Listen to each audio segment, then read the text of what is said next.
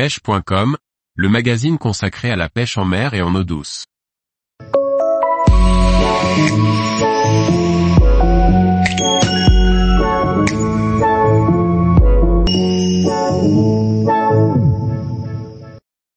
Pêcher le silure au leurre sur la Loire, sensations assurées.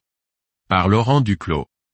De nombreux pêcheurs aiment traquer le silure au leurre, la Loire est un des fleuves qui renferme de jolis poissons. Découvrez nos conseils pour réussir à leurrer ces magnifiques poissons. Le silure est le plus gros poisson d'eau douce que les pêcheurs au leurre peuvent rechercher, il est notamment présent sur la Loire. Un poisson hors norme qui demande de bien connaître les spots à prospecter.